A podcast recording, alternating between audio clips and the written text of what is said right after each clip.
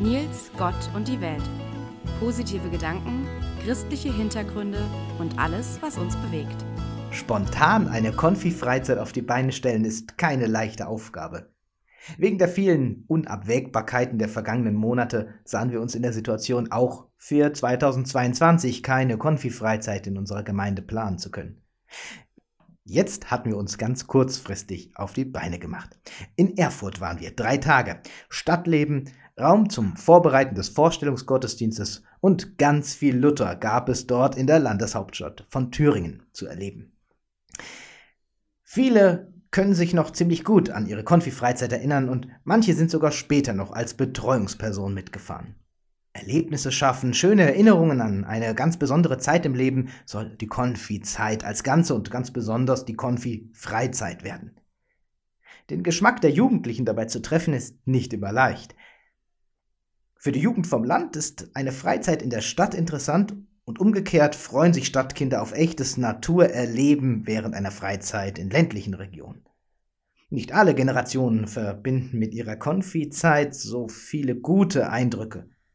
Wenn Menschen davon erzählen, wie die Konfirmandenstunde früher im Konfisaal ausgesehen hat, kann man das kalte Grauen bekommen.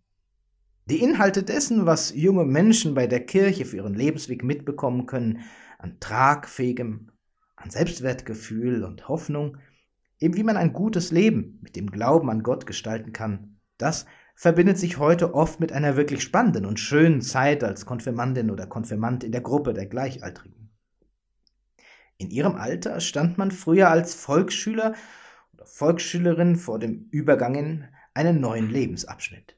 Der Schulweg lag hinter einem und die individuelle Entscheidung führte jeden aus dem Konfirmationsjahrgang seiner Wege. Für diesen neuen Lebensabschnitt, den Segen Gottes als Bekräftigung zu erhalten, war eine gängige Sichtweise für diese Feier. Fast 90 Prozent des jeweiligen Jahrgangs aller evangelischen Jugendlichen in Deutschland lassen sich konfirmieren.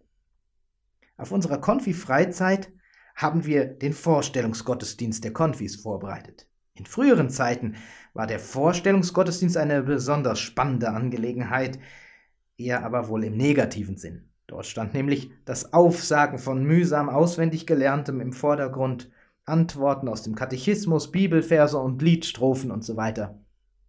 Viele Basics des christlichen Glaubens stehen natürlich auch heute noch auf dem Programm, allerdings werden die Inhalte von dem, was unseren Glauben ausmacht, vermutlich lebendiger und mit mehr Lebensnähe als damals vermittelt. Schließlich geht es ja auch darum, dass die jungen Menschen aus unseren Familien nicht nur bekräftigt werden mit dem Segen Gottes für ihre Wege, sondern ebenso ihr Bekenntnis zum Glauben selbst auch bekräftigen. Im Vorstellungsgottesdienst gestalten die Jugendlichen einen Gottesdienst selbst, in dem sie sichtbar werden lassen, dass sie sich mit dem, was Glaube ausmacht, während ihrer Konfizeit intensiv beschäftigt haben, dem nachgegangen sind, was für sie persönlich am Glauben wichtig ist und das im Gottesdienst vorstellen. Natürlich werden sie auch selbst vorgestellt, auch wenn viele der Teilnehmenden natürlich wissen, wer die Konfis des Jahrgangs sind. Ihre Namen als Getaufte werden vorgetragen und ein wichtiger letzter Schritt auf dem Zugehen zu ihrem großen Fest ist getan. Dass Gott auch in euch bekräftigt, was euch Halt gibt, was euch tröstet und stark macht, das wünsche ich euch. Und dass Gott euch als Getaufte und Konfirmierte, egal wie lange es vielleicht schon her ist, jeden Tag neu seinen Segen spürbar werden lässt. Bleibt gesund und bleibt gesegnet. Beten wir für den Frieden.